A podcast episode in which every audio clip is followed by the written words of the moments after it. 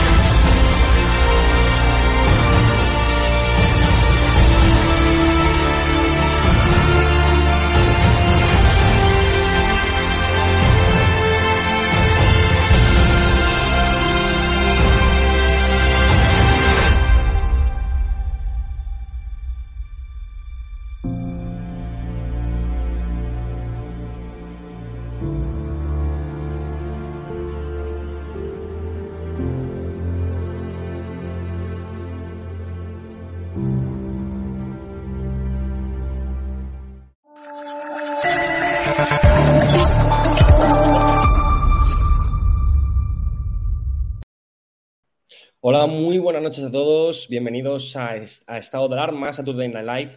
Hoy, como no puede ser de otra manera, tenemos que hacer eh, nos eco de la que ha sido la noticia de la semana, por lo menos para los medios serios, para los medios que quieren contar la verdad. Y es que 12 pseudopartidos, porque si ellos nos llaman pseudoperiodistas, vamos a llamar a nosotros do- pseudopartidos, han decidido firmar sus jefes de prensa un escrito, un pseudoescrito también voy a decir, que han remitido al Congreso de los Diputados para que, que puedan ver en sus pantallas 12 partidos políticos, eh, todos de la extrema izquierda, porque si el Partido Socialista, que se supone que es un partido demócrata, se ha unido a esta gentuza para pedir nuestra expulsión del Congreso de los Diputados, de las ruedas de prensa de los Congresos de los Diputados, pues vamos a llamar también pseudo partido, pseudo demócratas y pseudo gentuza, básicamente, porque lo que quieren es eso, no es que quieran que no acudamos más al Congreso de los Diputados. Lo que realmente quieren es que dejemos de saber qué es lo que piensan realmente sus políticos, porque lo único que hacemos nosotros es formular las preguntas que hasta ahora nadie les estaba formulando. Hasta ahora, en las ruedas de prensa del Congreso de los Diputados, de los parlamentos, de las asambleas autonómicas, lo único que se escuchaba prácticamente siempre eran agasajamientos hacia los políticos, ya fueran de izquierdas o de derechas. Nosotros en la televisión hemos llegado para cambiar un poco todo esto y lo que hacemos es formular las preguntas que, insisto una vez más, nadie estaba haciendo hasta ahora. Pero esto, para muchos pseudopolíticos, para esta extrema izquierda, no es periodismo. Periodismo, a fin de cuentas, para ellos será pues eh, sacar una noticia llamando antes al jefe de prensa del determinado partido para ver si le parece bien o le parece mal que se enfoque así, o bueno, sacar lo que ellos quieren que saquemos. Para mí y para estado de alarma, hacer periodismo es desvelar lo que algunos no quieren que se desvele. Y para eso, por supuesto, tenemos que hacer preguntas que muchos no quieren que se les formule. Pero la solución para estos, insisto, pseudopartidos es excluirnos de la prensa de los parlamentos, de las asambleas y del Congreso de los Diputados para que absolutamente nadie más sepa qué es lo que piensan. Porque, insisto una vez más, no es que no quieran realmente que vayamos allí, lo que realmente no quieren es que sepamos cómo piensan. Pero al fin de cuentas, si esto es una democracia, si es que lo es, porque yo ya tengo, empiezo a tener mis dudas, si esto realmente es una democracia, eh, bueno, yo entiendo que los periodistas lo que tienen que hacer es eso, ¿no? Eh, hacerles preguntas a los, a los políticos para que todos sepamos a quién votamos. Para hablar de esto que está sucediendo, para hablar de este intento, de momento vamos a decir intento de censura, aunque ya es bastante peligroso hasta donde nos estamos acercando, tenemos a Roberto Centeno, tenemos a Macario Valpuesta, él es diputado en el Parlamento de Andalucía por Vox, y a Eduardo García Serrano, con, a quien me alegra muchísimo volver a coincidir muchos años después, porque ya coincidimos yo creo hace ya ocho años o por ahí en, Intereconomía. Y os saludo a los tres. Hola, ¿cómo estáis? Hola, encantado. Bien. ¿Qué tal? Bueno, vamos, a empezar eh, dando yo creo que cada uno vuestra opinión, porque aquí en el ATV sí que dejamos a cada uno dar su opinión libremente, siempre y cuando nos lo permitan, porque yo realmente no sé hasta cuándo nos va a durar esto de la libertad, si es que lo podemos llamar libertad. Roberto, eh, ¿qué te parece?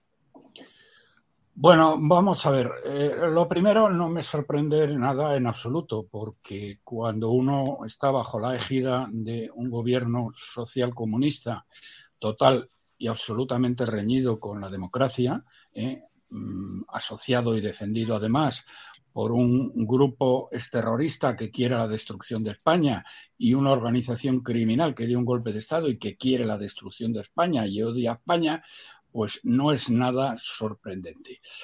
Pero sí tengo que decir algunas cosas. Mm, la primera, eh, que algunas que son obvias y luego mm, cuando me toque en un segundo turno me referiré a otra mucho más importante eh, sobre las características psicológicas que ha analizado César Vidal de los firmantes, eh, de la gentuza que firma los jefes de comunicación mm, de los partidos que firman eh, un documento absolutamente totalitario.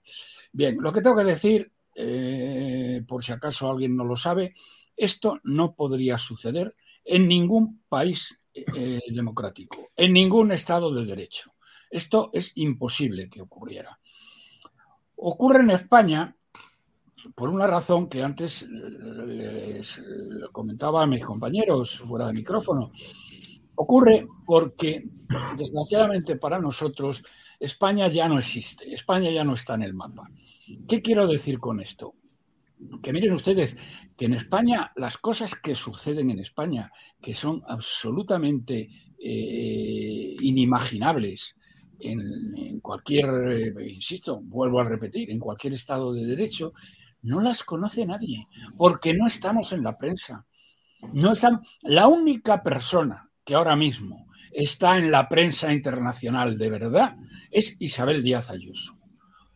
Ayer, sin ir más lejos, en el Wall Street Journal, un artículo, vamos, poniéndola por las nubes, diciendo que era la mejor mmm, dirigente conservadora de Europa, la pera limonera. Pero quitando eso. Roberto, y, de, y, de, Pedro Sánchez por lo guapo que es también. He visto alguna, algún artículo tocante pues, la nariz. Mira, la yo, no lo, no, yo, yo a Pedro Sánchez no lo he visto.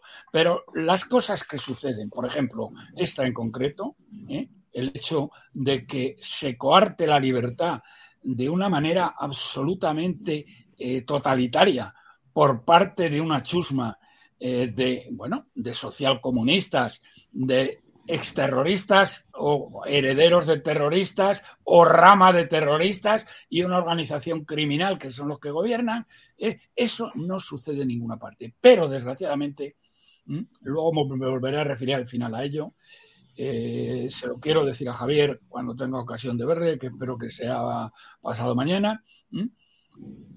La única manera que tenéis de defenderos de verdad es ir a plantear este tema a Bruselas, a la Comisión Europea, al Parlamento Europeo y a los organismos que hay dos o tres que se ocupan de la transparencia y de la defensa de los derechos humanos.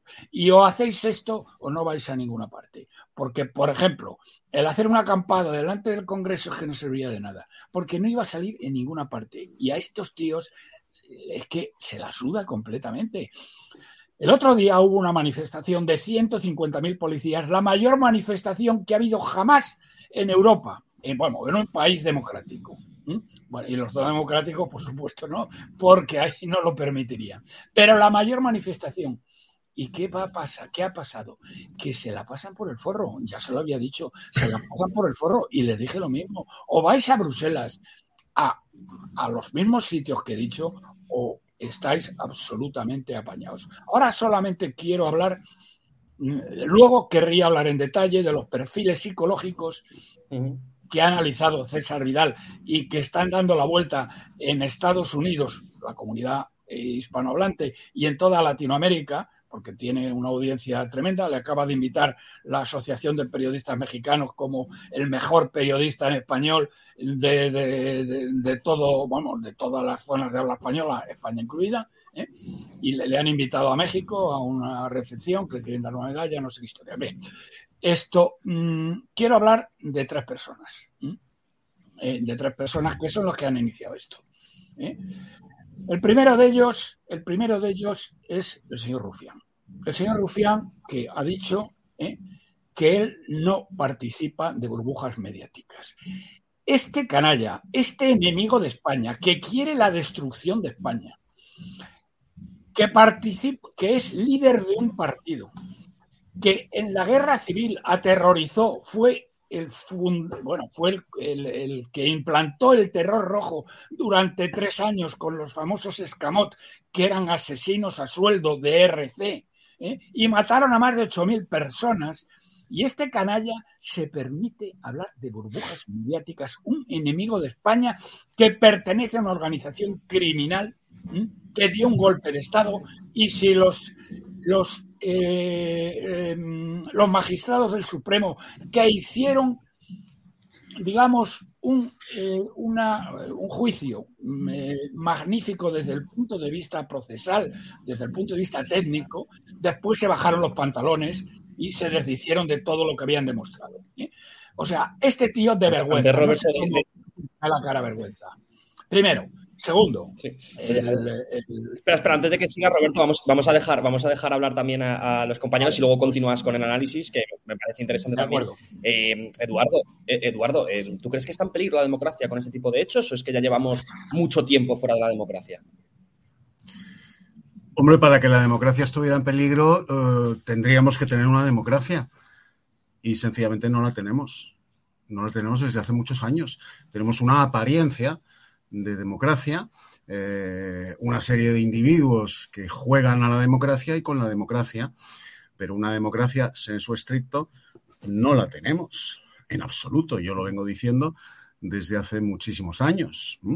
Eh, ¿Cuándo se acabó? No tenemos una democracia. ¿Perdón? Digo. ¿Cuándo fue el punto de inflexión en que se destrozó la democracia? ¿O, ¿O es que nunca hemos tenido una democracia? Desde 1985. A partir del momento en que se reforma el eh, Poder Judicial y eh, el Poder Judicial, que es la última ratio de la independencia y la libertad de los ciudadanos y la última ratio del control de los poderes legislativo y judicial, pues queda en manos de los otros dos poderes del Estado, que son el legislativo y el judicial. A partir de ese momento, la justicia deja de ser independiente, incluso en su apariencia, y pasa a formar parte de los poderes políticos del Estado. Deja de ser la última ratio de la libertad y de la independencia. Deja de ser la última ratio del control del poder político. Eh, demostración empírica de esto que digo las sentencias del Tribunal Supremo y del Tribunal Constitucional, el poder político, o sea, el legislativo y el ejecutivo, los ejecutivos, se las pasan por el forro del arco de triunfo. Hace dos semanas el Tribunal Supremo dicta sentencia para que los niños catalanes reciban un poquito y un ratito, un poquito y un ratito, el 25% de su educación en español. Yo digo español, castellano es la lengua que hablaban Gonzalo de Berceo y el arcipreste de Ita. El español es la lengua que hablamos eh, todos los, según la izquierda y los separatistas, fascistas hispanos, desde Elio Nebrija hasta Francisco Franco. ¿Eh? Eh, bueno, pues respuesta al Tribunal Supremo del Gobierno de la Generalitat, destinatario de esa sentencia. Nos la pasamos por el forro de la barretina. Consecuencias, ninguna. Pero no pasa nada. Tribunal Constitucional no es poder judicial, pero es el máximo órgano de interpretación de la Constitución y, por lo tanto, de la convivencia entre los españoles. Sus sentencias deberían ser para los españoles demócratas lo que eran las sentencias del oráculo de Delfos para los griegos de la antigüedad. Ustedes han decretado dos estados de alarma anticonstitucionales. Ustedes han decretado un cierre parlamentario anticonstitucional. ¿Consecuencias? Cero. No pasa nada. En un país democrático, en un país democrático como los que, eh, a los que hacía referencia Roberto Centeno, ¿eh? si el Tribunal Constitucional de ese país le dice al gobierno que ha decretado dos estados de alarma eh, anticonstitucionales, ese gobierno disuelve las cámaras inmediatamente y convoca elecciones porque queda deslegitimado. Queda deslegitimado para seguir gobernando. Si en un país democrático, léase Estados Unidos o Alemania, el Tribunal Supremo de los Estados Unidos o de Alemania le dice al gobernador de California o al gobernador de Baviera que debe impartir, en este caso concreto al que nos referimos, el 25% de las clases en alemán, en la lengua de Goethe, y ese gobernador de California o ese gobernador de Baviera le dice al Tribunal Constitucional que se monte aquí, ¿eh? Que la sentencia la va a cumplir su puta madre, en ese momento la Guardia Nacional lo carga de cadenas y lo lleva al Catraz. Democráticamente. Aquí no pasa nada. No pasa nada.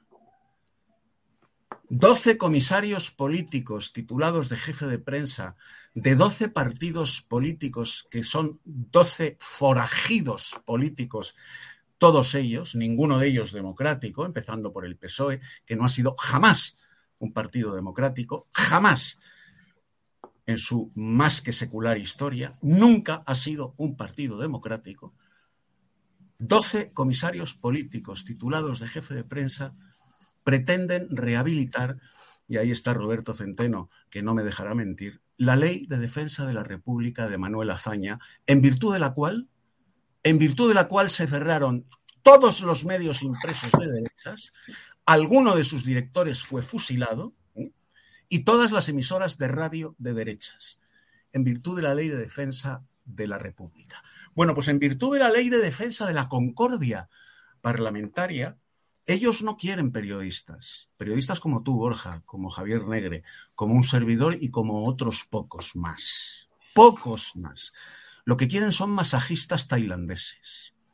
Quieren ruedas de prensa en las que se les dé masaje tailandés a ser posible con final feliz. Ruedas de prensa en las que las preguntas sean masturbatorias. a, mí mismo, como periodista, perdón Eduardo, a mí es que a mí mismo hay jefes de prensa que me han intentado dictar preguntas, pero no. Claro, claro. Es que no y, cuando no he hecho caso, y cuando no he hecho caso, me han excluido de los corrillos el resto de periodistas. Cuando yo no he, preguntado las preguntas que todos hacen, a mí no me hacían ni caso. O sea, yo era la oveja negra y el resto de periodistas me daban la espalda. No solo, no me, no solo apoyaban ahí, Ahí voy, Borja. Yo era la mierda. Es que lo peor de todo esto no es lo que esos 12 eh, comisarios políticos de 12 bandas de forajidos políticos han hecho. No cabe esperar otra cosa de ellos. Lo peor de todo esto es la reacción, o por mejor decir, la falta de reacción del resto de los periodistas. Todos callados.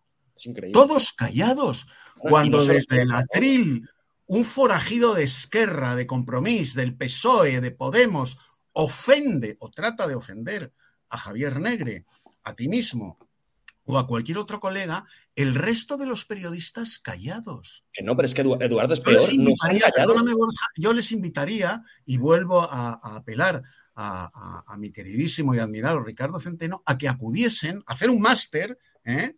hacer un máster de lo que es periodismo en las ruedas de prensa en la Casa Blanca. El periodista tiene que irritar al poder. Sí, sí, pero tiene que, irritar al poder. Porque no están callados.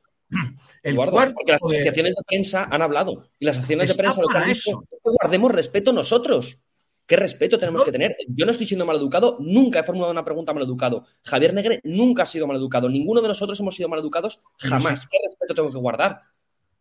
Si no se trata de, de ser maleducado, lo que pasa es que ellos interpretan una pregunta irritante. O sea, si tú le preguntas a Esquerra Republicana, oiga, ¿es verdad que ustedes se quieren hacer una barretina con el escroto del rey? ¿Eso es una pregunta maleducada? No, es una pregunta irritante porque deja a Esquerra Republicana en pelotas. Macario, tú, tú le preguntas a, a, cualquier mequetrefe de Podemos por los dineros que les están llenando los bolsillos procedentes del narcoterrorismo venezolano, resulta que es una pregunta maleducada. No, es una pregunta irritante. Es una pregunta que los deja impuribus, o sea, en español, en pelotas ante la opinión pública. Y eso es lo que no quieren. Quieren más tailandeses. Sí, sí, efectivamente, completamente. Y el resto de los compañeros, a, los que yo me, niego a llamar colegas, aplaudiéndoles con su silencio con su cabeceo de rebaño. Porque ¿qué es lo que buscan el resto de los compañeros, Borja? Y tú los conoces tan bien como yo, a pesar de lo joven que eres. Buscan que el de Esquerra, el de Podemos, les coloque eh, en un gabinete de comunicación, les coloque en un gabinete de prensa, les coloque en cualquiera de eh, mm, las instituciones que ellos manejan, les coloquen a 6.000 euros al mes con contrato indefinido para pasar notas de prensa. Eso es lo que buscan. o sea, los periodistas españoles de hoy no quieren ser Indro Montanelli, ni quieren ser Oriana Falacci. ¿eh? quieren presentar un programita chorra en una televisión autonómica y para eso necesitan el apoyo del poder político. Quieren hay miedo, miedo, Eduardo, a salirse de lo que está claro, de lo que ya todo el mundo conocemos. Macario, tú que eres político, tú que eres eh, diputado en el, en el, Parlamento andaluz por Vox, yo, bueno, tú eres ultraderecha aquí, como todos los que estamos aquí, eres fascista. Eh, yo estoy convencido, porque además te conozco personalmente, te conozco muy bien, de que a ti jamás se te ocurriría eh, vetar a un periodista por, por, por, bueno, por la pregunta que te haga. A ti como político, como una persona que está dentro de las instituciones, ¿qué te está pareciendo todo esto? Hombre, yo ahora que estoy en primera línea de la política, debo decir que, que hay muchos colectivos que me están decepcionando profundísimamente. Y uno de ellos es el de la prensa, con, honradas excepciones, por supuesto, ¿no? Y por supuesto no os considero dentro de vosotros. Pero, hombre, yo siempre he pensado, efectivamente, una visión un poco ideal, idealista casi, ¿no? De la, de la política. Se decía que el periodismo es el cuarto poder, ¿no? Se supone que ejerce una función de, de censura y una, o sea, una opinión pública bien informada que sea plural, pues eh, es una base esencial de la democracia, ¿no? Las sociedades modernas pues funcionan cuando hay una prensa libre, una prensa eh, variada, ¿eh? una prensa plural, y esa prensa pues es, efectivamente pues hace preguntas incómodas mm, que yo considero que se puede eh, conforme al principio este de, el principio este jesuita de que hay que tener buenos modales, pero, pero fortiter in re, ¿no? Y suaviter in modo. Suaviter in modo, fortiter in re, efectivamente. Es decir, se puede hacer preguntas muy incómodas sin necesidad de mentarle a, a su madre, ¿no? A alguien, ¿no? Decir palabrotas o... Eh, y entonces, claro, siempre he pensado eso. Entonces yo veo efectivamente que en España la, prensa está totalmente subvencionada. Es una, cuestión absolutamente lamentable y vergonzosa. Tanto los medios, bueno, la izquierda, por supuesto, porque además el, asunto de fondo eh, que yo veo aquí es que, bueno, pues estamos, eh, en España se están produciendo unos paralelismos sorprendentes con respecto al final de, la época de la, de la restauración. Yo no soy historiador, pero a mí me gusta mucho la historia, historia contemporánea, bueno, todo tipo de historia. Pero la historia contemporánea me gusta mucho y, observo un paralelismo verdaderamente terrible eh, del final de la época de la restauración, ¿no? Porque efectivamente el régimen está siendo acosado por una ultraizquierda que entonces, bueno, pues parecía que era minoritaria, pero que fue contaminando el, diríamos, el régimen, que que la democracia mm, de la restauración no era perfecta, por supuesto, pero en mucho sentido había más libertad al final de la época de la restauración que, por supuesto, en la República. ¿Eh? Porque, como ha dicho antes Ricardo, pues efectivamente la ley de, la ley de defensa de la República suspendía, de hecho, la libertad de expresión y era una república sectaria. ¿no?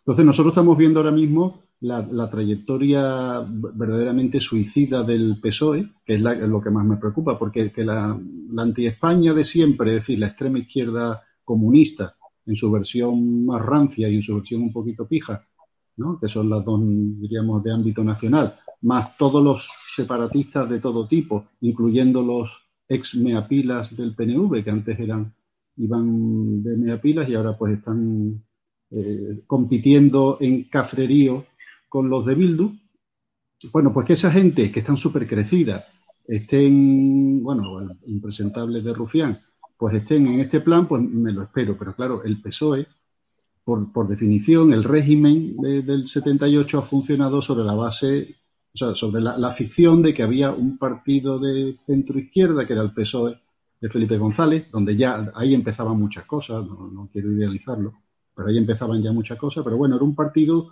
que tenía claro que no quería saber nada del Partido Comunista. Y ahora los vemos abrazados, vemos el Frente Popular, o sea, es que están todos, es el Frente Popular er, enrabietado, intentando controlar también la prensa, como intentan controlarlo todo, como meten la mano en las empresas, como meten la mano en la universidad, como quieren controlarlo absolutamente todo.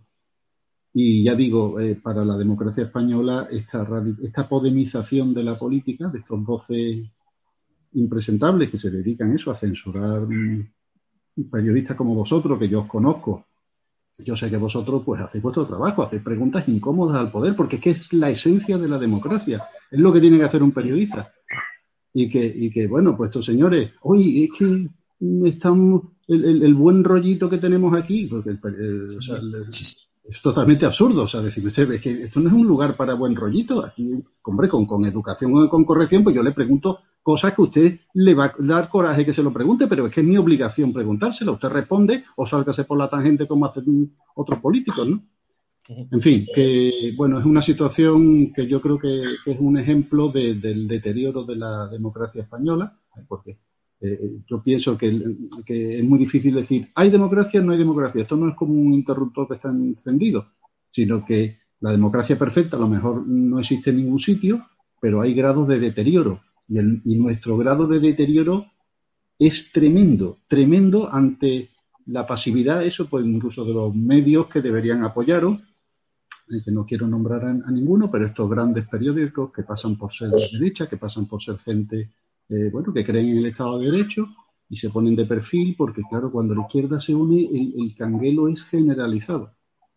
Y bueno, pues me parece una trayectoria espantosa, pero bueno, yo creo que vosotros con toda firmeza, efectivamente, yo creo que es una buena estrategia llevarlo a Europa, vosotros tenéis que seguir dando el callo y, bueno, esperando que, la, que a ver si la opinión pública española, a ver si los ciudadanos pues se caen del guindo alguna vez, ¿no? Si es que le llega la noticia, claro.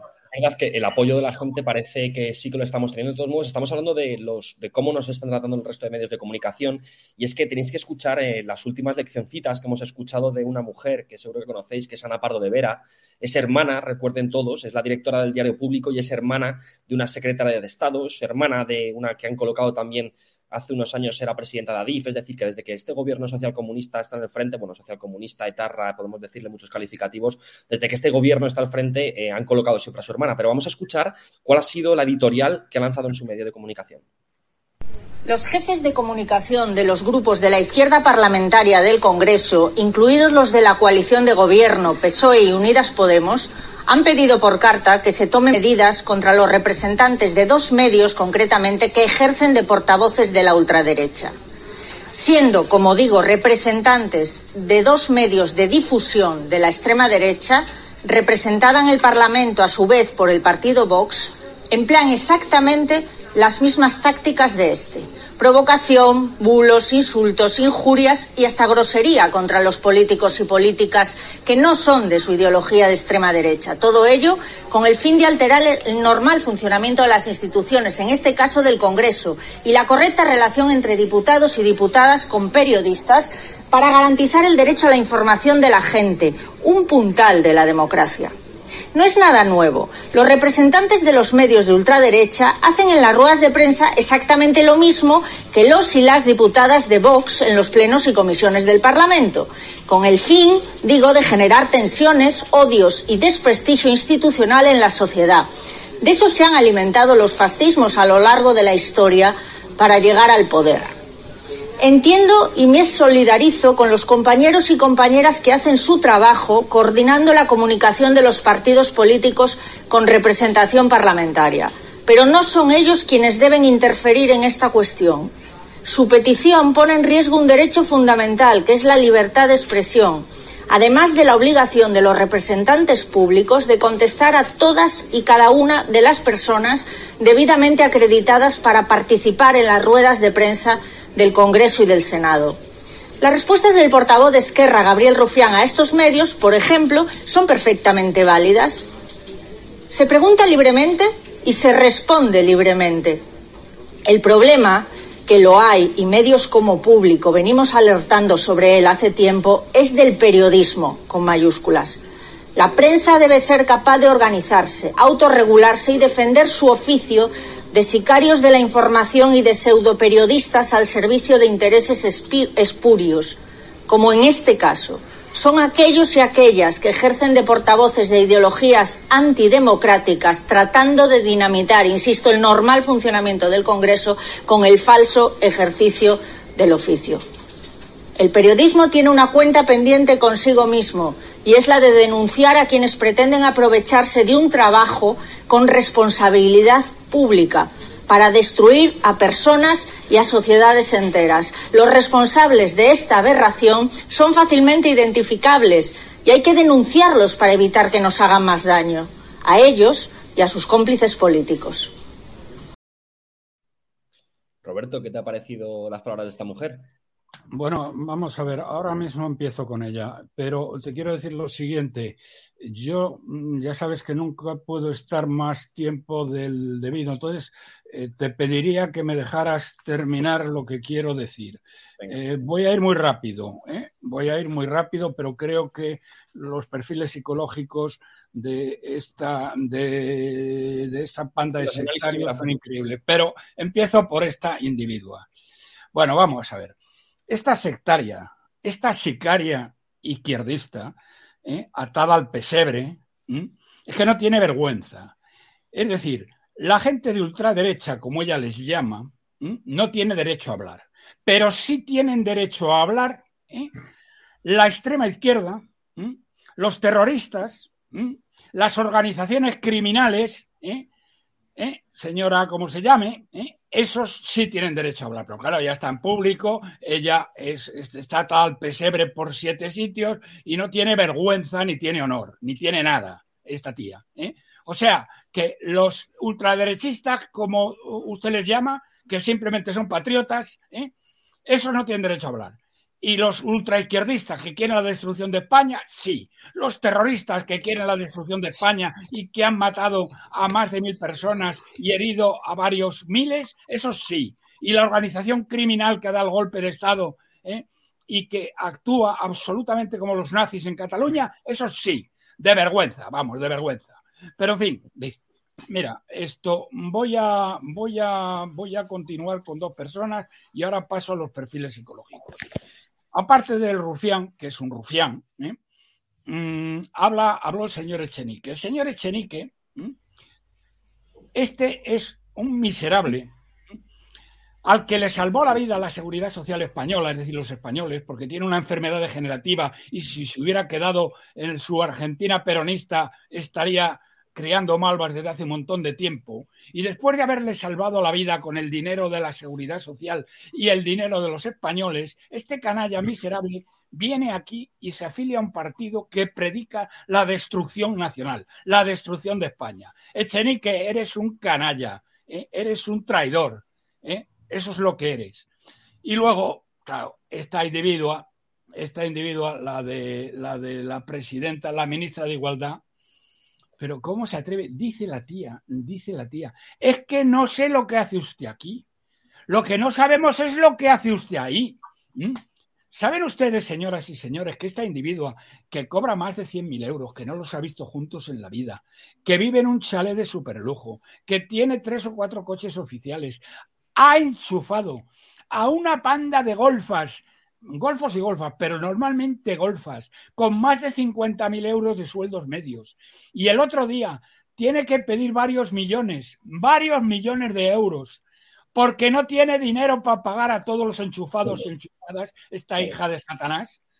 Pero bien, miren ustedes, esto eh, les voy a decir, voy a ir mm, a explicarles mm, lo que ha hecho César Vidal, porque es absolutamente genial. Les recomiendo, como no puedo, mm, digamos, extenderme más que a los principales, que si les interesa a ustedes el tema, pues si no les interesa, pues se dedican a otra cosa. ¿eh? Aquí están las firmas. Bien, esto eh, eh, que mm, es muy fácil, van a Google, ponen ustedes cesarvidal.com, no .tv, .com, la voz, y eh, pinchan ahí y pongan editorial. Y ahí en el editorial tienen el detalle. Bien, yo me voy a referir a los más importantes de estos jefes de prensa, jefes de prensa eh, que eh, quiero decirles de una manera global,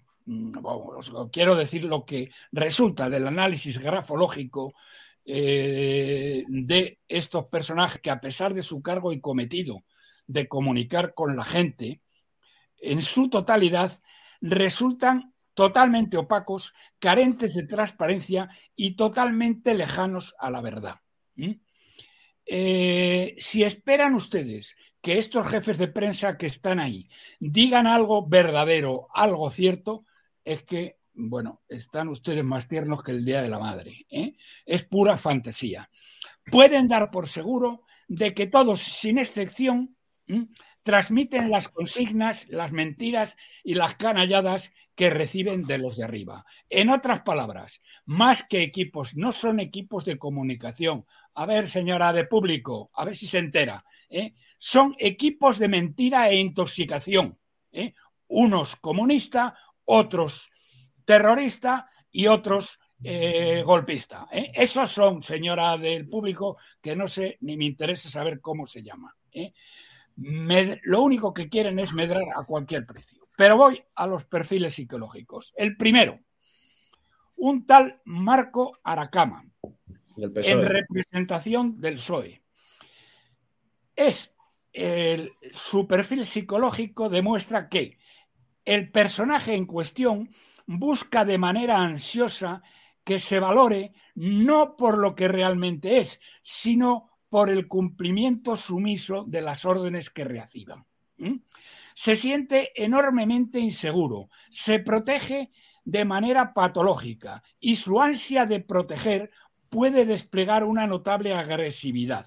Por añadidura, es más que dudoso que diga la verdad en sus afirmaciones, aunque debe decirse que al que es algo menos falso es uno de los menos falsos entre el conjunto de firmantes.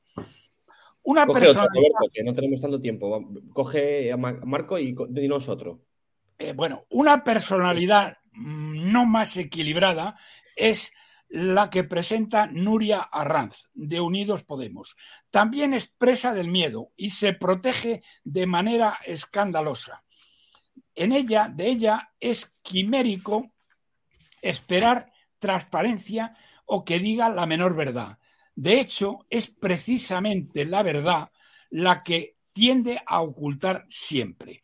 Y permíteme la DRC y ya termino. Aún más inquietante, si cabe, es el cuadro psicológico que revela la firma de Marcel Barrio Nuevo, de RC. ¿Eh?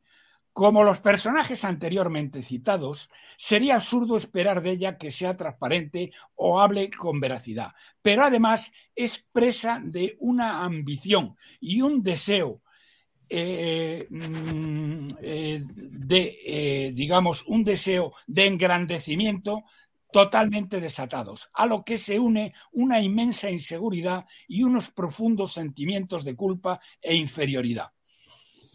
Bien, eh, César Vidal le recomienda que si no recibe ya atención de especialistas en psicología, que la vaya buscando. Bien, esta chusma, esta chusma es la que se permite escribir estas barbaridades. Si quieren ustedes saber quiénes son los otros, insisto, vayan a Google, cesarvidal.com la voz y ahí tienen editorial y lo tienen todo porque fue ayer. Y repito y termino. Mm, mira, mm, Borja, eh, si queréis conseguir algo, tenéis que ir a Bruselas, dejaros de leches y dejaros de intentar convencer aquí a nadie. Ir a Bruselas y hacer lo que tenéis que hacer. Si para ellos necesitáis una ayuda económica, pues ya nos encargaríamos eh, de ayudaros pero nada más. Y nada más, una pequeña, nada más una pequeña corrección a mi querido amigo sobre eh, cuándo, se produjo mm, en España el, tema de la, falta de independencia judicial. Vamos a ver, mm, ahí tienes un pequeño error. Eso es breve, ¿eh, Roberto, que nos queda poco tiempo. Perdona. Eso fue desde la transición, desde eh, el, eh, ínclito, bueno, el miserable Adolfo Suárez, ¿eh?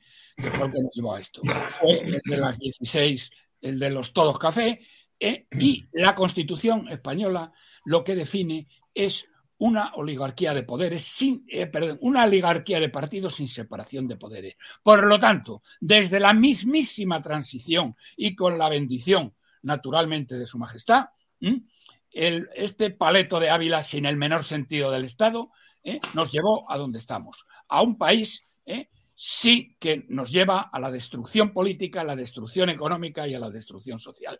Pero eso, mi querido amigo, empezó y está en la Constitución. La única Constitución del mundo, ¿eh? el otro día se lo decía yo a un comunista del ayuntamiento y no me sabía contestar, la única Constitución del mundo que permite que partidos que quieren la destrucción de la nación sean legales, porque en otro sitio estarían en la cárcel o en el monte con un Kalashnikov. Eduardo, a ti que cuando has escuchado las leccioncitas éticas de, la señora Pardo de Vera, eh, tú como periodista, como teórico compañero, pero vamos, nada tienes que ver absolutamente, yo te conozco a ti muy bien y nada tienes que ver con esta gentuza, eh, ¿qué, opinas? ¿Qué te pasa por la cabeza? Bueno, eh, primero me da la risa floja y segundo, sus tesis, si así las podemos llamar, expuestas en, ese ramplón editorial lleno de tópicos, de lugares comunes eh, de la izquierda, de sus apelaciones a la democracia, pues eh, confirman lo que es la izquierda político-periodística en este país, desde Pablo Iglesias, el tipógrafo, hasta nuestros días. Todo lo que no sea comulgar con nuestros presupuestos no es democrático ni en política ni en periodismo. Todo lo que no sea aceptar la trágala de eh, los presupuestos políticos de la izquierda con traducción en la prensa, eh, todo lo que sea estar contra eso, es fascismo.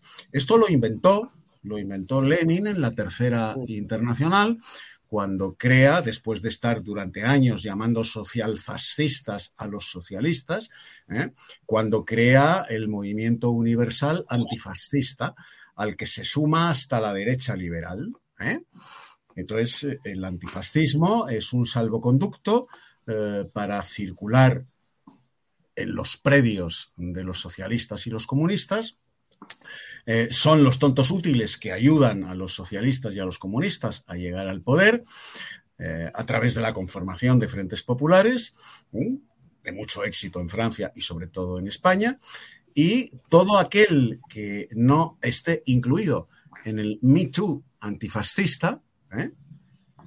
Dirigido, por supuesto, por socialistas y comunistas, fundamentalmente por comunistas, pues eh, eh, debe ser expulsado, debe ser vejado, debe ser humillado y debe ser satanizado.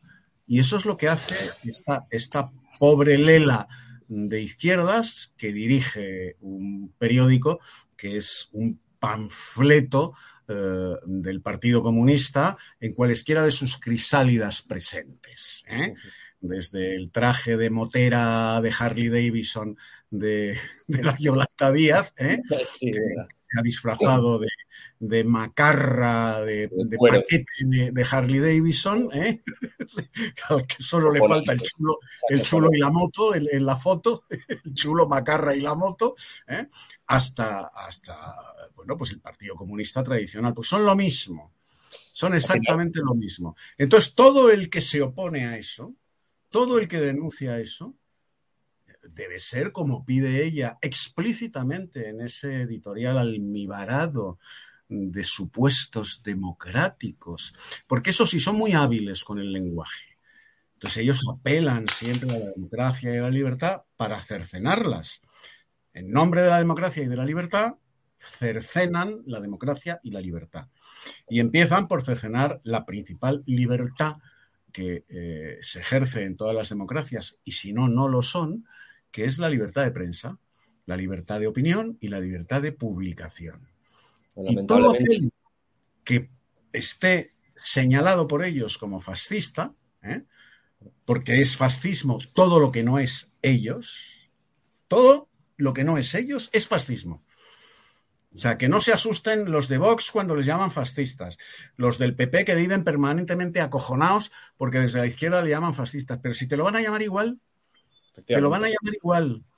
Pero al final, Eduardo, eh, lo, que pasa es que en las instituciones tenemos, eh, bueno, lo, que, lo que es el pueblo, es decir, no hay, que no hay que cegarse, es decir, esto es un fiel reflejo de lo que está pasando en la sociedad. De hecho, os voy a poner un vídeo de lo que me sucedió a mí hace, hace un par de días eh, frente al Congreso de los Diputados. Mira. El que están, ¿Qué es lo que están reivindicando?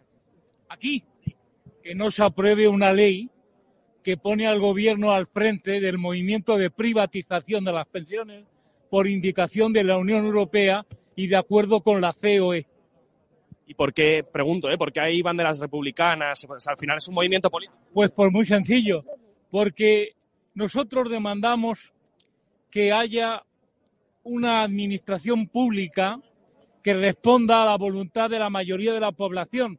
Y esa bandera es la bandera del franquismo, ¿verdad? ¿Cómo? El que no quiere... ¿Qué pasa? Tú eres, tú eres de la extrema derecha, ¿no? Yo soy de la extrema derecha, ¿por qué? Pues, ¿Usted sabe lo que llevo? ¿Cómo que me vaya a tomar por culo? A tomar por culo, Hala, adiós. ¿Eh? ¿Qué hace? ¿Por qué me manda? ¿Qué le pasa a usted? Fascista, ¿por qué soy fascista yo? A lo mejor el fascista es usted que me está empujando, ¿qué hace? Libertad de prensa, ¿qué hace? ¿Pero qué le pasa a usted? ¿Qué hace? Esto es libertad de prensa. Yo, le, perdona, ¿le toca los cojones? Le toca, le, le estoy preguntando. ¿Qué, he hecho? ¿Qué he hecho para tocar los cojones a usted? ¿Qué he hecho para tocar los cojones a usted? Está la libertad que ustedes quieren. A tocar los cojones. Joder. ¿Y por qué soy extrema derecha? ¿Por qué soy de extrema derecha? ¿Por qué soy de extrema derecha? ¿Qué hace? ¿Qué hace? ¿Por qué toca el cable? ¿Por qué toca el cable? Usted no puede tocar nada. Sí, sí, me electrocuto. Por el veneno que tiene. ¿El veneno qué veneno tengo yo? el tuyo. ¿Y por qué? Veneno, que me voy a tomar por culo. Son ustedes muy educados, ¿eh? No, no, me ha mandado culo ese señor de ahí. Yo le he mandado a usted a tomar por culo, yo estoy siendo muy educado, perdone. ¿Cuál es el pro- Ustedes saben que voto, ¿no? Ustedes saben que voto. ¿No les, no les da vergüenza con la edad que tienen? Son un poco cobardes, ¿no? Son un poco cobardes, ¿no? ¿No son un poco cobardes? ¿El qué? ¿Cómo? ¿Que soy un folla qué? Follardillas. Me follo ardillas. Joder, a tomar por... Son ustedes de verdad muy educados con la edad que tienen. Muy bien. Bueno, el, el vídeo es más largo porque se me va, pero vamos, eh, Macario, eh, eh, al final lo que decimos, ¿no? Este- al final en, en- en las instituciones tenemos un reflejo de lo que hay en la sociedad. Efectivamente, y además, bueno, sorprende la edad de, de estos energúmenos, porque realmente además es lo que dice Ricardo, o sea, ellos se mueven a base de eslogan y a base, o sea, es que no hay argumentación ninguna, o sea, para ellos todo es extrema derecha, mm, fascismo. Perdona, mm, Macario, no me llamo. Ricardo, me llamo Eduardo. Ah, perdón, Eduardo, sí, sí, Ricardo es, eh, es el... Ahora Roberto, Roberto. Pero lo he dicho dos veces, ¿no? Tenemos a Roberto Centeno, ¿no? a Eduardo García Serrano y a Macario Valpuesta, que nos liamos. Vale, vale. Sí, sí, pero vamos, que te conozco muy bien, ¿eh? que es un lapsus mínimo. Yo sé quién, quién eres tú y quién era tu padre. Pues no, di- digo que, que lo que sorprende es la, carencia absoluta de argumentación. O sea, es todo mm, palabras policía, eh, entonces, incluso empezando por el periódico público. O sea, público. Es que, claro, la, la palabra es que le fascina a ellos, público. O público sí, pero usted cuando va al servicio va en privado, ¿no? O sea, que es público y privado. No, o sea, como si fuera una bandera, ¿no? Y entonces ya digo, es una, es una inanidad absoluta, pero claro, estos señores, eh, además esto de la, de la privatización y de lo de las pensiones es realmente terrible, porque eh, bueno, pues parece que lo que quieren es que el Estado quiebre, ¿no? Esta gente están como viendo esta, esta estafa piramidal que tenemos en España con la pirámide de la población absolutamente invertida y estos señores pues están, mm, o sea, es una, una insolidaridad absoluta. Y vamos, y lo digo yo que estoy en edad próxima a jubilarme, pero que esto España tiene un problema muy grande cuando empiecen a jubilarse estos señores del, del- que, que nacieron en la época del baby boom y que, bueno, pues que ahora vamos a ver un estado quebrado, un estado del bienestar que han quebrado estos señores mm, tan progresistas que nos han gobernado durante los últimos 40 años. Y bueno, en cuanto a- al trato personal tuyo, yo creo que has estado muy bien, has estado intentando argumentar, porque claro, esto es chocar con la pared, con unos, con unos energúmenos que nada más que eh, eh, utilizan eso, palabras policía, palabras tabú ellos, y palabras tótem, ¿no? Hay palabras de democracia, pero, usted, pero estamos diciendo, usted porque me, me a tomar por culo, usted porque me manda a mí a tomar por culo, usted tiene razones, ¿no? Y bueno, pues nada, eh, comprendo que es desagradable, pero hacéis vuestro trabajo, eso lo tenéis que difundir y que la gente vea y compare y esperemos que el, pueblo español, que está muy degradado, y porque todo hay que decirlo, porque realmente esta es la sociedad que hemos ido creando a lo largo de los últimos tiempos, pues que despierte y se dé cuenta de que todo esto pues conduce a Venezuela, conduce a, a la bueno pues al, al precipicio, porque España va en, en un camino, en una dinámica muy peligrosa si no reaccionamos, si no desalojamos a tanta a tanto indocumentado como ha llegado a la vida pública. Eduardo, tú cuando ves esta clase de imágenes, al final es lo que quieren, es, es una caricatura de lo que nos quieren hacer en el Congreso. Pero lamentablemente no es una caricatura real. Es la traslación a la calle de lo que en el hemiciclo eh, piden eh, los socialistas, los comunistas lo- y los separatistas. Eh, es la traslación a la calle. Estas son su, esta es su grey, esta es su hueste, esta es su mesnada. O sea, cuando la bestia antropomorfa esa, a la que estabas entrevistando, eh, se da cuenta porque se lo soplan que eres de la televisión, te estaba diciendo una eh, mm, bestialidad, valga la redundancia, mm, de que la bandera roja igualdad es una bandera franquista. Es que además es imbécil. O sea, Además de un cateto. si hay algo más irritante que un, que un jovencito imbécil, es, es un anciano idiota. Es todavía más irritante que un jovencito imbécil.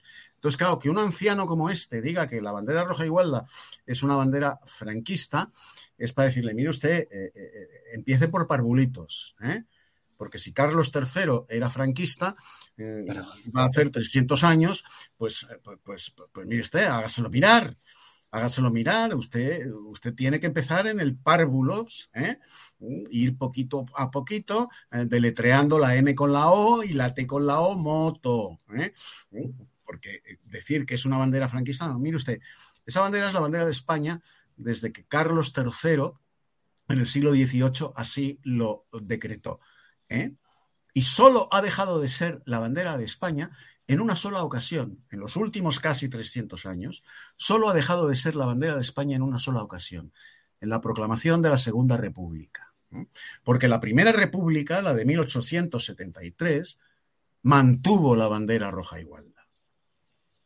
La bandera roja igualda solo ha dejado de ser la bandera de España gracias a comunistas, socialistas y separatistas que en la Segunda República la arriaron e izaron la bandera tricolor que no fue la bandera de España, fue la bandera de los republicanos de izquierdas, exclusivamente.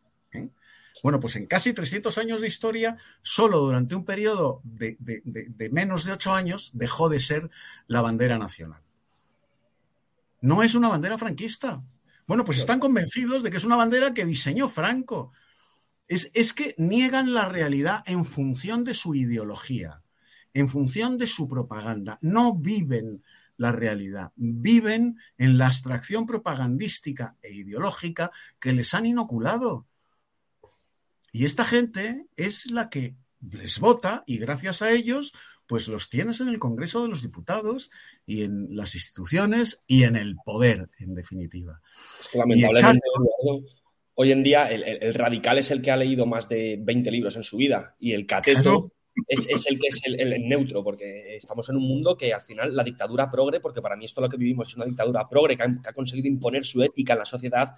Pero fíjate, Borja, si son analfabetos, porque es que ya no es una cuestión ideológica, es una cuestión de, examen de, bachillerato elemental de mi época, ¿eh? de mi época, cuando hacíamos dos reválidas. O sea, vamos a ver, mm, mm, la vicepresidenta del gobierno, nada menos, y ministra de Trabajo, nada menos, ¿eh? prologa hace un par de meses una reedición del Manifiesto Comunista de Marx y de Engels. Y en un prólogo infumable, lleno de lirismo almibarado y cursi, niega que en el Manifiesto Comunista se predique la dictadura del proletariado. O sea, es que no ha leído ni el manifiesto comunista. Esta Tolili no lo ha leído. Y se atreve a negar en el prólogo que predica la, dictadura del proletariado. El amor libre. Es, y es mi vicepresidenta del gobierno. Si es que son todos así. Todos así. Yo los conocí en mi época universitaria y estas burradas que hoy estamos oyendo en las instituciones y que estamos viendo que cobran factura de realidad desde las instituciones que ellos manejan, los ministerios en los que ellos están, estas burradas yo las oía en sus asambleas y en el bar de la facultad. Lo lamentable es que haya llegado hasta nuestra hasta nuestros días. Resulta que, tantísimos años después, esas burradas de bar de facultad y de asamblea universitaria están, tienen acta de diputado y cartera ministerial. Pero si es que ese es el drama. En fin, bueno, Eduardo García Serrano, Macario Valpuesta, lamentablemente se nos acaba el tiempo porque tendríamos aquí para, hablar del tema durante horas y más con todo lo que vosotros sabéis, que bueno, como habéis leído tantos libros, como puedo ver en vuestras espaldas, sois unos auténticos radicales, sois auténtica ultraderecha y, y, dais muchísimo asco, así que iros los dos fuera de aquí, radicales ultras que nada, muchísimas gracias por estar con nosotros, por apoyarnos y, bueno, por, por, seguir acompañándonos, por seguir siendo tan claros y bueno, si al final por, si nos llaman radicales, pues gracias por seguir siendo tan radicales a los dos. Un abrazo, Borja. Un abrazo a los dos. Y que sepas que ser radical es ir a la raíz. Sí. Ir a la raíz. ¿eh? Este es el origen. Yo me considero radical, pero no extremista. Claro, claro, efectivamente. Sí, sí. Bueno, no, pero también somos, somos ultras. Aquí todos somos ultras y somos fascistas y ya está. Así que. Yo soy radicalmente español. Radicalmente. Radicalmente y universalmente español. Y, ¿eh? tam- y también me hace gracia sí cuando, también me hace gracia cuando me dicen que soy ultracatólico. Que digo, mire Ah, no, claro, no soy ultracatólico, soy católico. Si fuera ultracatólico, sería más allá de lo católico, es decir, sería hereje. Y no, yo prefiero, Sería soy herejía. católico solo. Yo encima soy fascista porque tengo una pulserita de España. Entonces yo ya yo tengo todo. Yo Lo lo inventó tengo. Franco.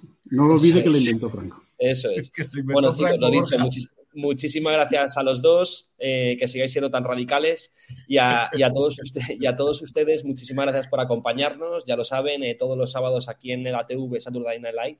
Podéis seguirnos en, en edatv.news, podéis colaborar con nosotros para que podamos seguir gritando más fuerte, para que poder combatir de algún modo esta censura o este intento de censura que lamentablemente la dictadura ética progre ha conseguido imponer en una España que, bueno, pues eh, bajo mi punto de vista, lamentablemente se va rompiendo poco a poco. Espero que con vuestro apoyo, que con medios de comunicación como el nuestro o como otros que no tienen ningún tipo de complejo por decir la verdad, por hacer las preguntas que nadie quiere hacer, pues vayamos, bueno, recuperando un poco esta España que es la España vaciada, pero no de gente, sino de sentido común.